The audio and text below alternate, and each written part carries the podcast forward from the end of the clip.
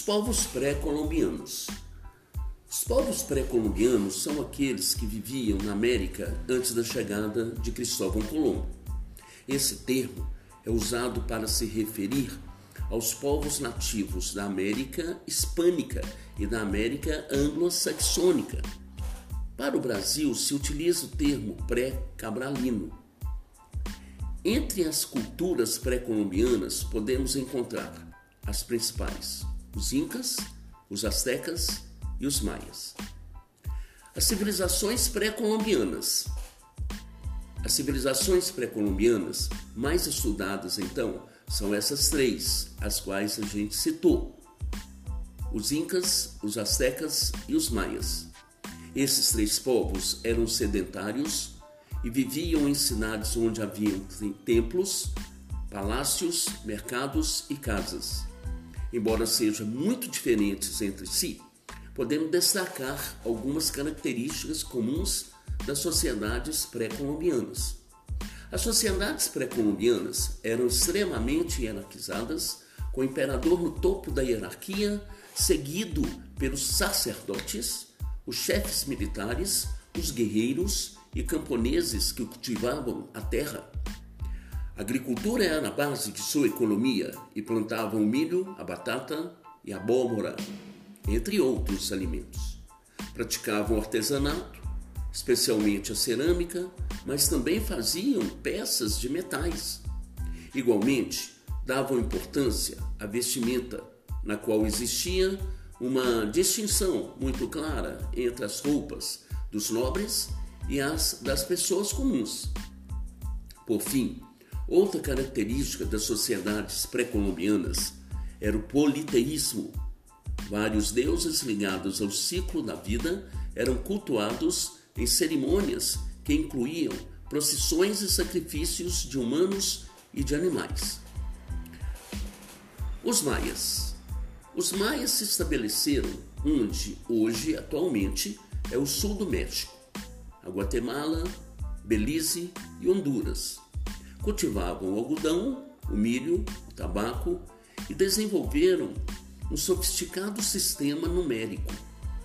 No entanto, o que mais nos chama atenção nos maias é a sua impressionante arquitetura.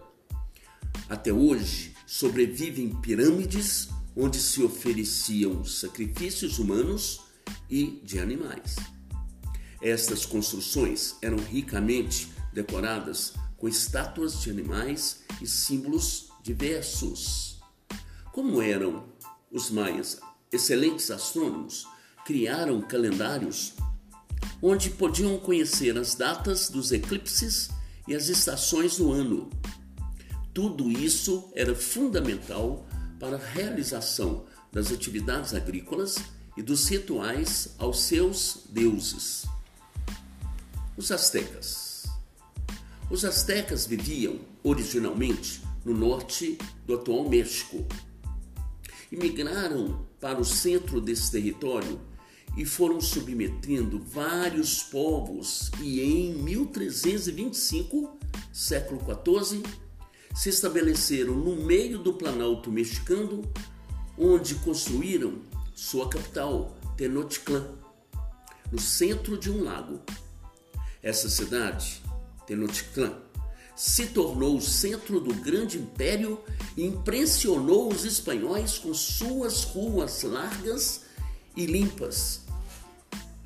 O povo asteca se organizava como um verdadeiro império e cobrava tributos dos povos subjugados. Cultivavam amendoim, milho, tomate, cacau para fazer chocolate feijão, abóbora, pimenta, melão, abacate e comercializavam o artesanato com as populações vizinhas. Os astecas também aproveitaram as guerras para capturar bravos guerreiros e assim oferecê-los aos deuses em rituais religiosos. Os incas viveram na região onde estão os atuais Peru, Equador, parte do Chile e da Argentina. na parte oeste da América do Sul. Os Incas submeteram vários povos, estabeleceram uma rede de impostos e contribuições de trabalho que atingia todo o império. Registravam a cobrança de tributos e acontecimentos no sistema denominado Esse consistia em uma série de fios coloridos onde eram feitos nós de 1 até 9. Plantavam o milho, a batata e a coca e domesticaram animais como a inhama, da qual obtinha lã, leite, carne, além de ajudar na carga de mercadorias. Assim como os demais povos pré-colombianos, os incas eram politeístas e honravam a natureza. Para isso, realizavam cerimônias grandiosas a cada mudança de estação, que incluíam as procissões, músicas, sacrifícios de animais e de humanos. Então, e a economia dos povos colombianos? A economia dos povos pré-colombianos, a base da economia desses povos era a agricultura. Para isso, no caso dos Incas, desenvolveram um sofisticado sistema de irrigação e de cultivo por andares, um tipo de terraceamento. Os astecas, por sua vez, aprenderam a aterrar e fazer locais de plantios em pleno lago, em locais que recebiam o nome de chinampas. Tanto os incas como os astecas também cobravam impostos dos povos que haviam conquistado. Igualmente, as famílias deveriam mandar os filhos ou as filhas para servir ao imperador. Em contrapartida, os camponeses tinham direito a um terreno de acordo com o tamanho de sua família. Na época de fome ou peste, podiam servir-se das reservas de grãos fornecidas pelo imperador. Por isso, essas sociedades não conheceram a fome ou a miséria. Esses povos pré-colombianos, antes da chegada dos europeus ao território americano, havia aqui uma série de outros povos com culturas e organizações muito diferentes. E esses grupos, eles receberam esse nome de povos pré-colombianos por existirem antes da chegada de Colombo. A organização e costumes desses povos representaram um grande desafio à compreensão dos espanhóis. Ainda que a conquista espanhola tenha subjugado esses indígenas, esses conquistadores incorporaram algumas de suas características e tiveram que se adaptar às realidades do novo continente. Esses povos colombianos, né, procurando recuperar aspectos do processo de formação das antigas civilizações americanas, nós temos os maias, os astecas e os incas então.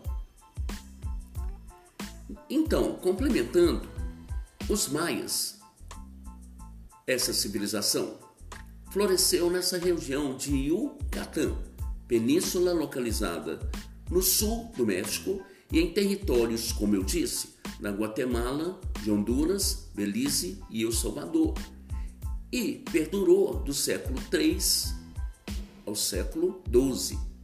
Esse povo desenvolveu uma civilização organizada em múltiplas cidades que competiam militar e, e economicamente entre si. Eram essencialmente agrícolas e cultivavam parte do milho. A população vivia no campo e ia à cidade somente nas datas dos rituais religiosos ou para fazer negócios. A arquitetura, a matemática, a engenharia e a astronomia eram extremamente desenvolvidas e, além disso, possuem um poderoso sistema de irrigação, fundamental para a prática agrícola. Várias das pirâmides que serviam de altares para os rituais existem até hoje e despertam curiosidades sobre as suas complexas estruturas. Estima-se que sua população tenha alcançado cerca de 2 milhões de habitantes, mas no século XVI, quando os espanhóis chegaram, essa civilização já tinha entrado em decadência. Não se sabe ao certo o que levou à sua desintegração. Com relação ainda aos astecas, quando os europeus chegaram ao México, o Império Azteca estava em seu apogeu, seu auge. Contava com uma população de cerca de 12 milhões de pessoas espalhadas pela porção central e do sul do atual estado mexicano. Sua capital, Tenochtitlan, foi fundada em 1325, como eu disse, século XIV, e era o centro do império. Esses astecas, também chamados de mexicas, possuíam uma organização centralizada e com um poder militar forte, e assim impuseram seus sistemas comerciais e religiosos aos diferentes povos que eles dominaram. O poder se concentrava nas mãos de um soberano, o Tratoani, que assumia autoridade política e religiosa, militar, judiciária. A consolidação do império ocorreu sob o comando do imperador Moctezuma I, 1440 a 1469, e Montezuma II, 1502 a 1519. Os astecas, assim como os maias, também possuíam grandes conhecimentos de matemática, arquitetura, astronomia e engenharia, deixando um grande legado nessas áreas do conhecimento. Finalmente, os incas. A civilização inca se desenvolveu na costa oeste do continente americano, na Cordilheira dos Andes, atuais territórios da Bolívia, do Peru, parte do Equador, do Chile, da Argentina andina e chegou a abrigar cerca de 15 milhões de habitantes. E esse império inca começou a se desenvolver por volta do século II, mas só se expandiu a partir da região de Cusco, no século XIII. Cusco, a capital inca, era o centro administrativo e a cidade sagrada do império. Foi fundada no século XV e lá habitavam imperadores, nobres, sacerdotes e funcionários do governo. A sociedade era estratificada em camadas, sendo dirigida por uma elite que estava abaixo do imperador. Nas camadas inferiores estavam os camponeses e, por último, os escravos, que geralmente eram prisioneiros de guerra. A base da economia era agrícola, sendo a batata e o milho os seus principais produtos.